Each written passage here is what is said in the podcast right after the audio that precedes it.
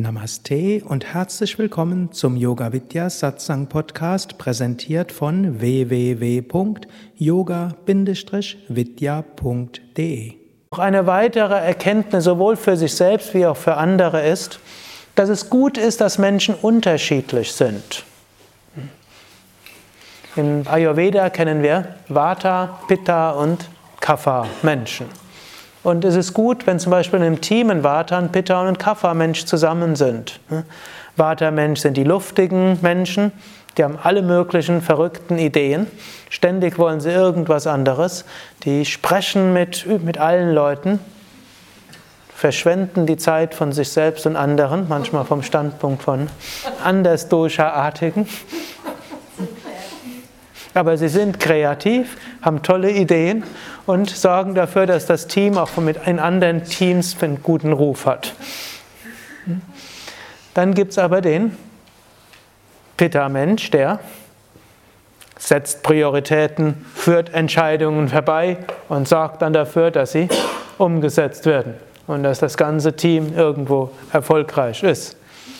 Und dann gibt es den Kapha-Mensch, der Pitta-Mensch ist der Feurige, der Kapha-Mensch ist so mehr der Erdige, Erdige, der Gemütliche. Der sorgt dafür, dass sie alle was zu essen und zu trinken haben. Der sorgt dafür, dass das Bewährte nicht vernachlässigt wird und dass sich Vata und Pitta nicht zu sehr äh, überfordern und alle anderen auch. Bisschen Gemütlichkeit und so bewahrt ein Kapha-Mensch die anderen vorm Burnout. Eine Arbeitsgruppe ohne Kaffermensch ist hochgradig gefährdet in der psychischen Gesundheit. Jetzt gilt es, Vertrauen zu haben, dass alle dort eine Funk Funktion haben. Hm? Gut, jeder hat auch einen Kafferanteil an sich und wenn man das eben nicht hat, dieses Vertrauen, dass jeder eine wichtige Funktion hat, dann ärgert man sich. Hm? Der Vata-Mensch ärgert sich über den Pitta-Mensch, ne? dass der das immer so ernst nimmt und hat mal irgendeinen Vorschlag, aber jetzt muss er den gleich umsetzen wollen. Ne? Man kann doch einfach mal in den Raum spinnen. Und das sollte doch keine Kritik sein von, an dem, was gerade gemacht wird. Einfach mal so ein bisschen. Und der kann sich also über den Pitta-Mensch ärgern, der kann sich über den Kapha-Mensch ärgern. Wenn nämlich der Vata-Mensch irgendeinen Vorschlag macht, was wird der Kapha-Mensch sagen? Muss das denn sein? Der schon wieder. Das haben wir doch schon mal ausprobiert. Jetzt bleibt mir doch bei dem. Kann sich also maßlos darüber ärgern. Der Pitta-Mensch, der Feurige, ärgert sich über den Vata-Mensch. Kann der nicht mal bei dem bleiben, was wir beschlossen haben?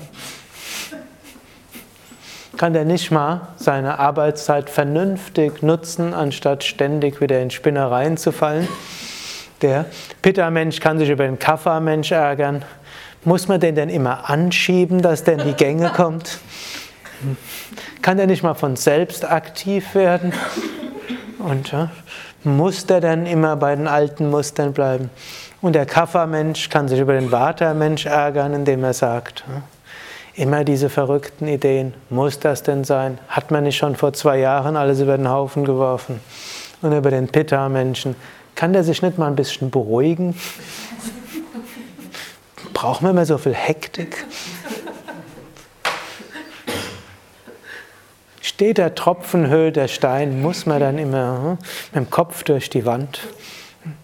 Oder man erkennt an, es ist toll, dass es da jemand gibt, der alles irgendwo zusammenhängt, der Kapha-Mensch. Es ist gut, dass da jemand ist, der zielgerichtet die Sachen voranbringt, der Pitta-Mensch. Und es ist toll, dass jemand ist, der die Ideen hineinbringt und den Kontakt zu anderen Teams herstellt, der Vata-Mensch. Wenn man dann irgendwas von jemand, von einem anderen Team braucht, dann schickt man den Vata-Mensch hin. Der wird schon jemanden kennen, hm, der, der, dafür sorgt und so weiter. So kann man Vertrauen in andere Menschen haben und sich bewusst sein, die haben alle ihren Sinn. Man nimmt sogar an, auch die psychischen Störungen haben alle irgendwo ihren Sinn gehabt. Es ist gut, dass Menschen, dass manche Menschen übermäßig viel Angst haben. Weil nämlich manche Menschen übermäßig viel Angst haben, können es ganz andere Menschen geben, die, kein, die wenig Angst haben. Wenn ein Stamm von Menschen zusammenlebt und dann einer guckt ständig, wo ist der Tiger? Der muss irgendwo sein. Wenn es so jemand gibt, können die anderen, brauchen die anderen nicht auf den Tiger zu achten und können sich stattdessen die Schmetterlinge anschauen und die bewundern und den Himmel. Hm? Es ist gut, wenn da so ein paar hm, Angstneurotiker dabei sind und jede Gefahr schon weit riechen, da können die anderen entspannen. Die mögen zwar zwischendurch nerven, aber man weiß, deren hm, Antennen sind weit offen. Und die gilt es als solche zu schätzen. Und wenn ihr, sonst sollt, wenn ihr selbst so jemand seid, hm, dann gut, konkrete Phobien kann man überwinden. Und konkrete. Aber wenn ihr eher ein ängstlicher Mensch seid, schätzt euch sehr wert. Und wenn andere euch lächerlich machen, dann wisst ihr, die mögen das machen, aber ich erkenne es und die können mir auch öfters dankbar sein. Und ich will euch eins sagen, ein Betreiber eines Atomkraftwerkes wäre besser ein Angstneurotiker, der über alles nachdenkt, was schiefgehen könnte und dann das Atomkraftwerk abschaltet. Ein Optimist als Betreiber eines solchen will ich nicht haben. Auch angenommen, jemand wird bei mir eine OP machen, ich will keinen Optimisten dort haben. Der sollte schon überlegen, was könnte alles schiefgehen. Ein, allerdings ein Innovator, der muss ein Optimist sein. Irgendwo vor ein paar Tagen habe ich so einen Killer Innovation Podcast gehört.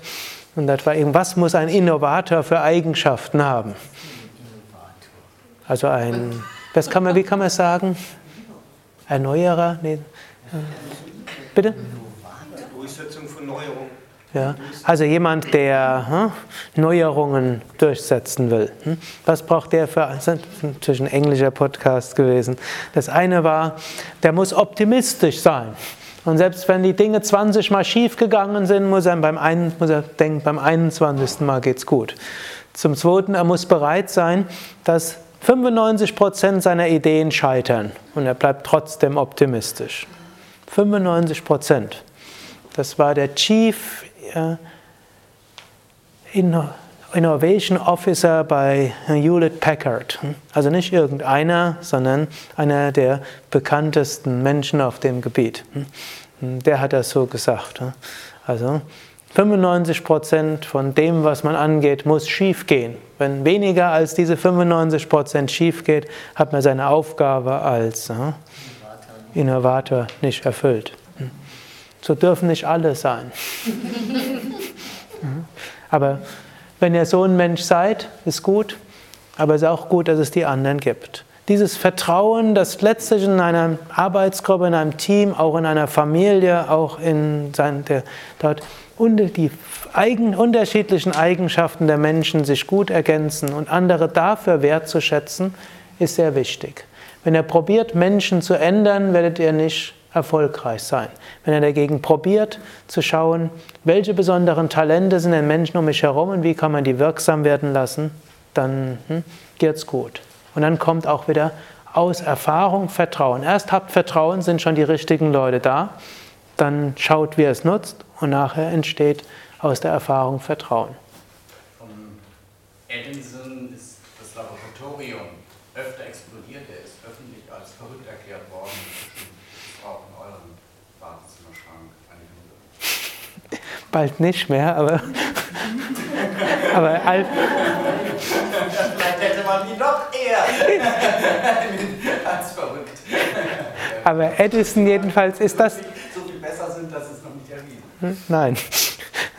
Aber Edison ist jedenfalls ein gutes Beispiel. So viel ist schiefgegangen. Schon vor Edison so viel schiefgegangen. Nur seine Besonderheit war, er hat nicht aufgegeben und es immer wieder probiert.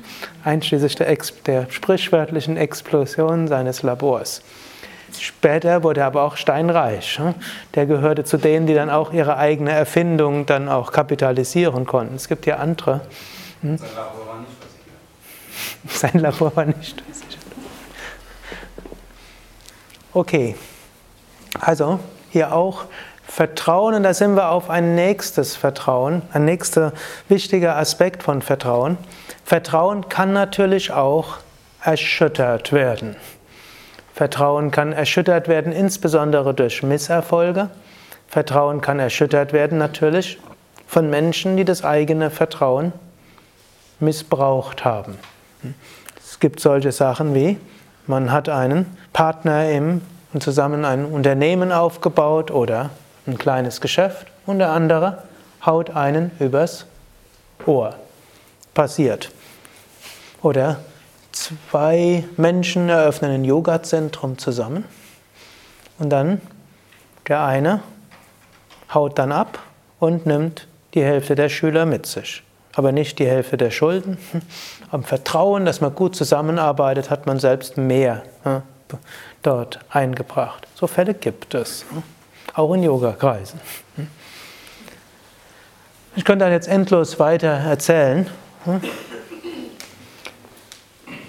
Hier gibt es einige Aspekte, die man berücksichtigt. Natürlich erstmal die spirituelle Philosophie, wie ich es am Anfang erzählt habe, kann helfen. Ein zweites, was helfen kann, ist, der hat es irgendwie gut gemeint, der hat verquere Sachen gemacht und letztlich wird er die Effekte seines Karmas auch ernten müssen. Würde auch funktionieren. Nächstes, was aber auch wichtig wäre, dass man aufpasst, dass aus konkreten Enttäuschungen keine allgemeine und endgültigen Enttäuschungen und Misstrauen entsteht. Hm? So wie es manchmal passiert, wenn jemand bei seiner ersten Liebe von seinem Partner betrogen wurde, dann wird er sagen, alle Männer sind, hm? wie auch immer. Hm? Und wenn jemand von einem ersten Chef so und so gehabt hat, der einen ausgenutzt hat, dann sagt, alle Chefs sind so und so. Hm? Also das sind dann vom Einzelnen auf das Ganze zu schließen. Und so gibt es, um vertrauensvoll weitermachen zu können, nicht aus Enttäuschungen heraus zu kollabieren, gibt es das Modell von hm, temporär versus endgültig und das spezifisch versus allgemein.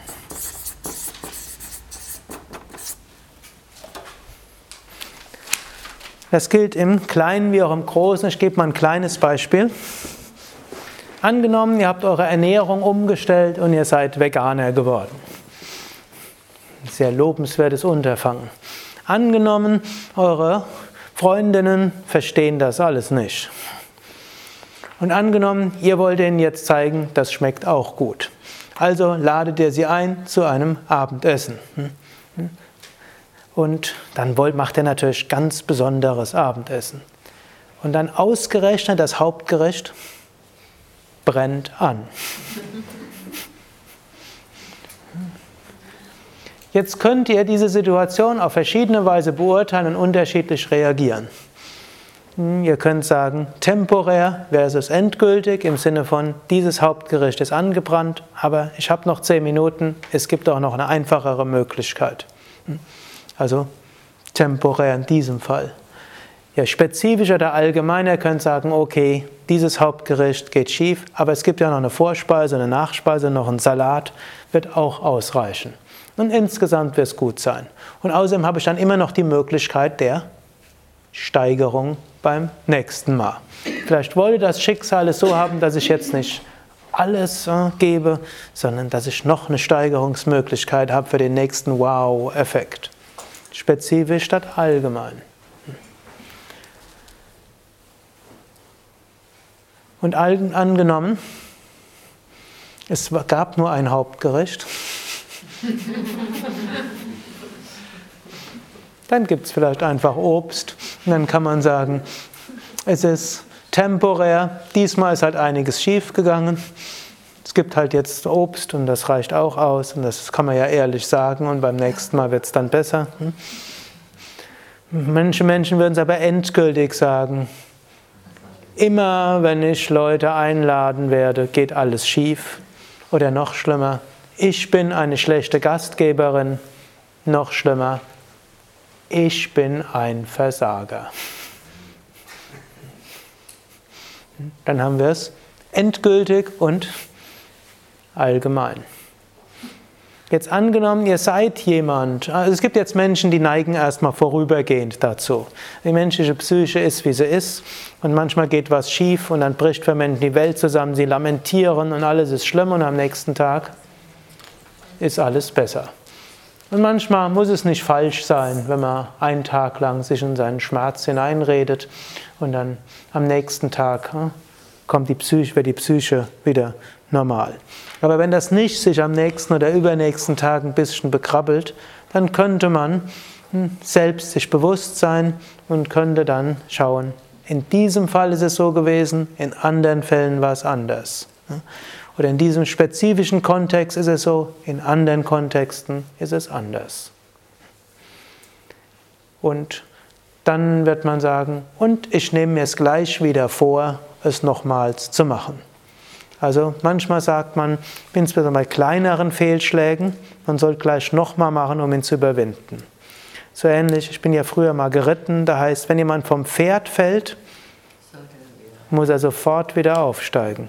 Es sollte nicht die letzte Erfahrung sein, vom Pferd zu fallen und blaue Flecken zu haben, sondern gilt es, gleich wieder aufzusteigen. Sofern man noch aufsteigen kann, natürlich was bei Kindern ja recht häufig der Fall ist. Da, da kann man ruhig öfters runterfallen, das macht Kindern erstmal und Jugendlichen nicht so viel. Im 60-Jährigen würde ich mehr raten zu probieren, nicht runterzufallen.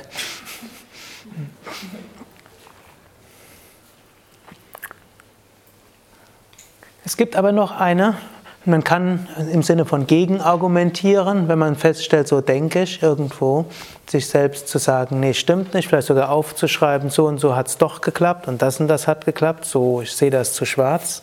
Es gibt aber auch eine interessante entgegengesetzte Technik, das ist die äh, äh, paradoxe Technik. Man übertreibt es. Wenn euch das positive Denken und die positiven Affirmationen nicht liegen und ihr feststellt, das funktioniert nicht, probiert mal das Gegenteil. Übertreibt das negative Denken. Das heißt, wenn ihr irgendwo merkt, hm, immer geht alles schief. Tolle Aussage, aber gar nicht mal wenige Menschen sagen das sich ab und zu mal, immer geht alles schief.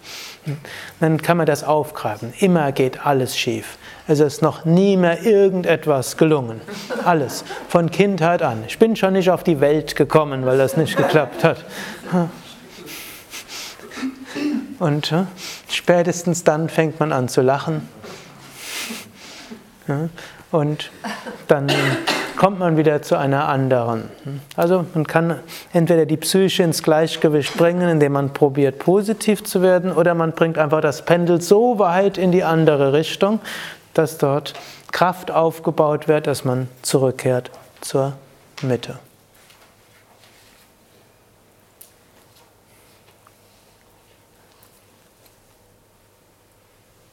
Im tiefsten heißt Vertrauen letztlich, oder ein anderer Aspekt, das heißt nicht im tiefsten, ein anderer Aspekt, aber ein tiefer, ist letztlich Gottvertrauen.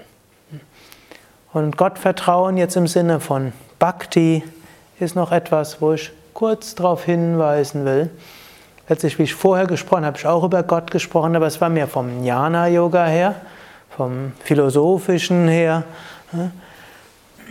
Wir können aber auch schauen, eine Beziehung aufzubauen zu Gott, indem wir sagen, oh, kann zum Beispiel beginnen, indem man sagt, oh Gott, wenn es dich gibt, dann würde ich dir Folgendes sagen. Wenn es dich gibt, dann würde ich mich bei dir wie folgt beschweren. Wenn es dich gibt, dann würde ich dich bei folgendem um Hilfe bitten. So können wir sprechen zu Gott. Wir können auch, wir können Mantras singen als Ausdruck, um eigene Kräfte und Fähigkeiten zu entwickeln. So habe ich euch die Mantras vorher erklärt. Wir können Mantras aber auch singen als Anrufung an Gott. Und wir können zu Gott beten und zu Gott Vertrauen haben Und wir können letztlich sagen, auch wenn ich nicht alles weiß, was Gott von mir will, Gott wird es schon wissen. Und ich will ein Instrument sein in den Händen Gottes, ich will Diener Gottes sein. Und letztlich, wessen Verantwortung ist es, wenn was schief geht? Letztlich Gottes Verantwortung. Angenommen, ein einfacher Mitarbeiter macht was falsch, weil er von seinem Chef keine genauen Anweisungen bekommen hat. Wer ist schuld? Chef.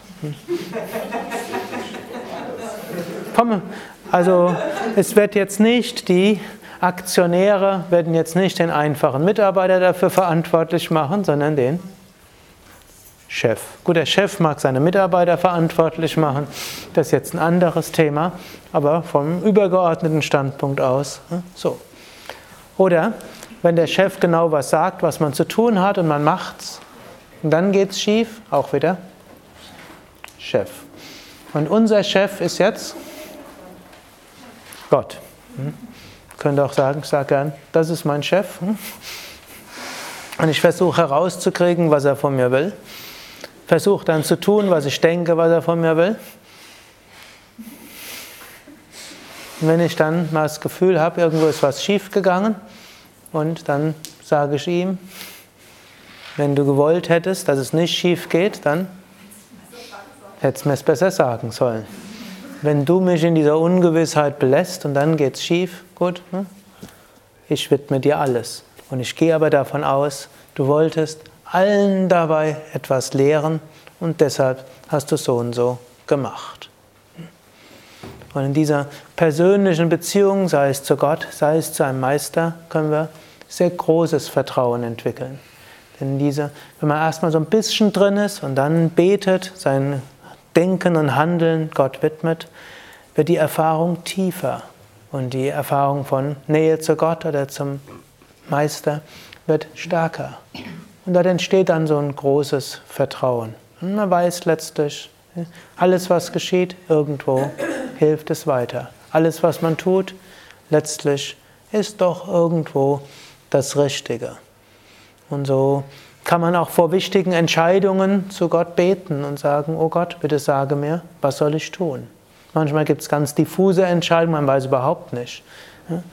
Dann hat man einen Strauß von Möglichkeiten, was, ist, was man alles, ein Schlaraffenland von Möglichkeiten. So kann man das durchaus sehen.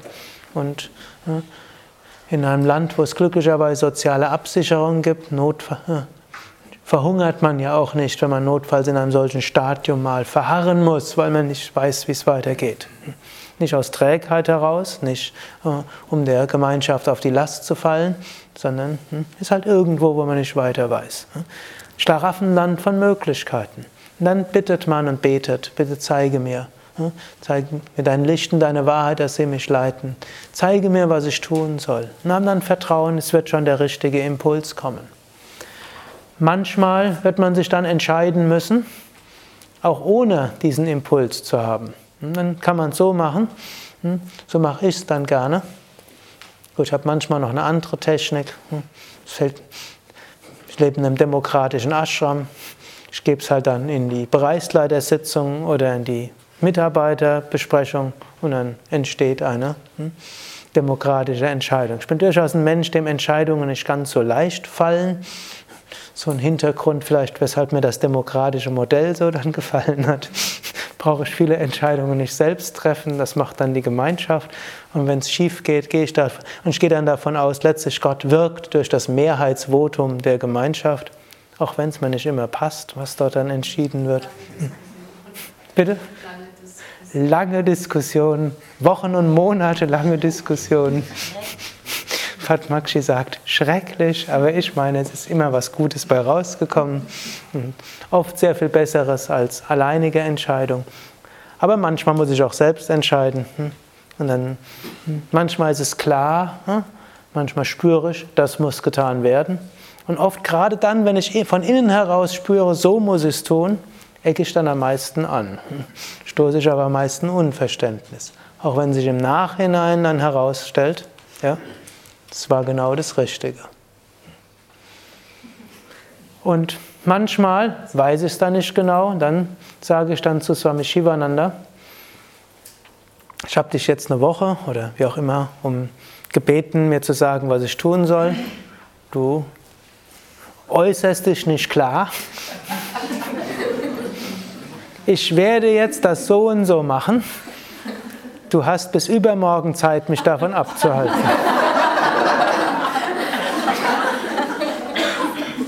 Und wenn du mich bis übermorgen nicht davon abgehalten hast, dann werde ich das umsetzen. Gut, und wenn eine Entscheidung getroffen ist, dann bin ich auch jemand, der setzt sie dann um. Hm? Es gibt so auf Englisch die Aussage, once you decided, kill the alternatives.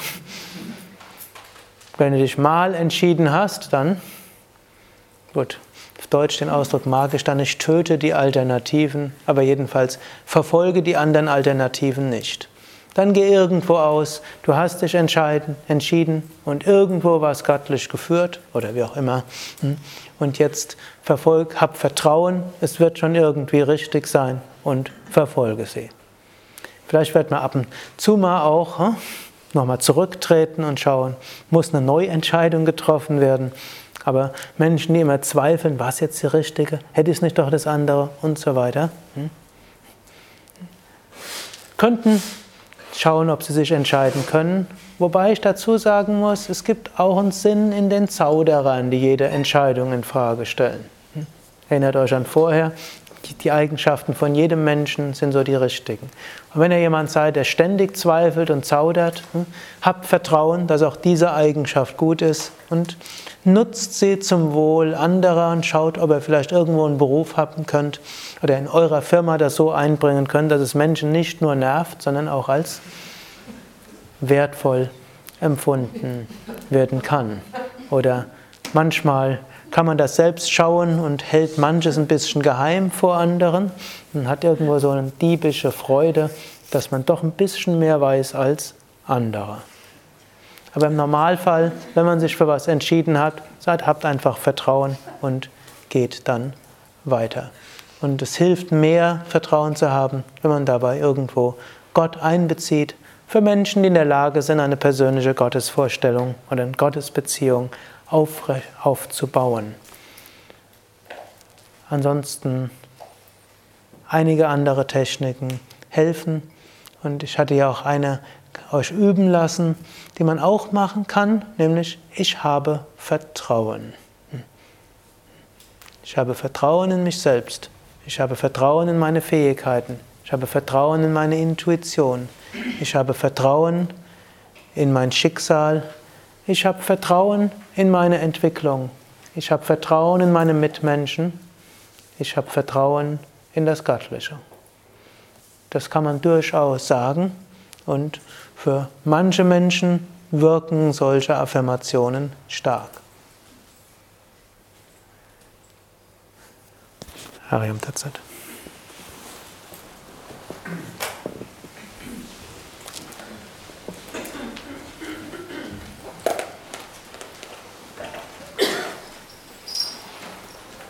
Einen Moment Stille.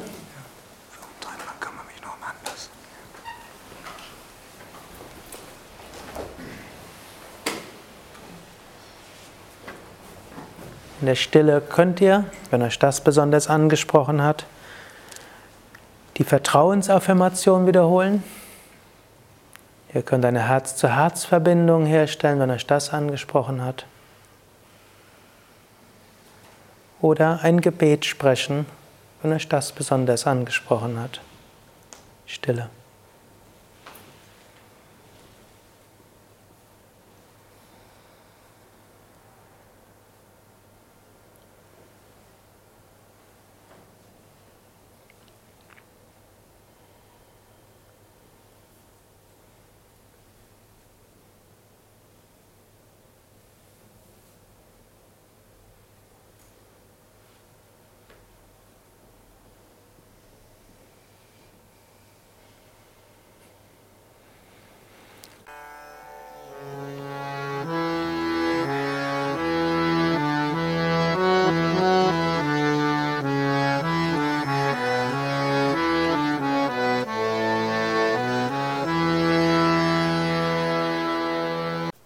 Das war die aktuelle Ausgabe des Yoga Vidya Satsang Podcasts. Mehr Informationen zum Yoga über Yoga-Seminare, Yoga-Workshops, Yogakurse, Vorträge zu Spiritualität und Meditation unter www.yoga-vidya.de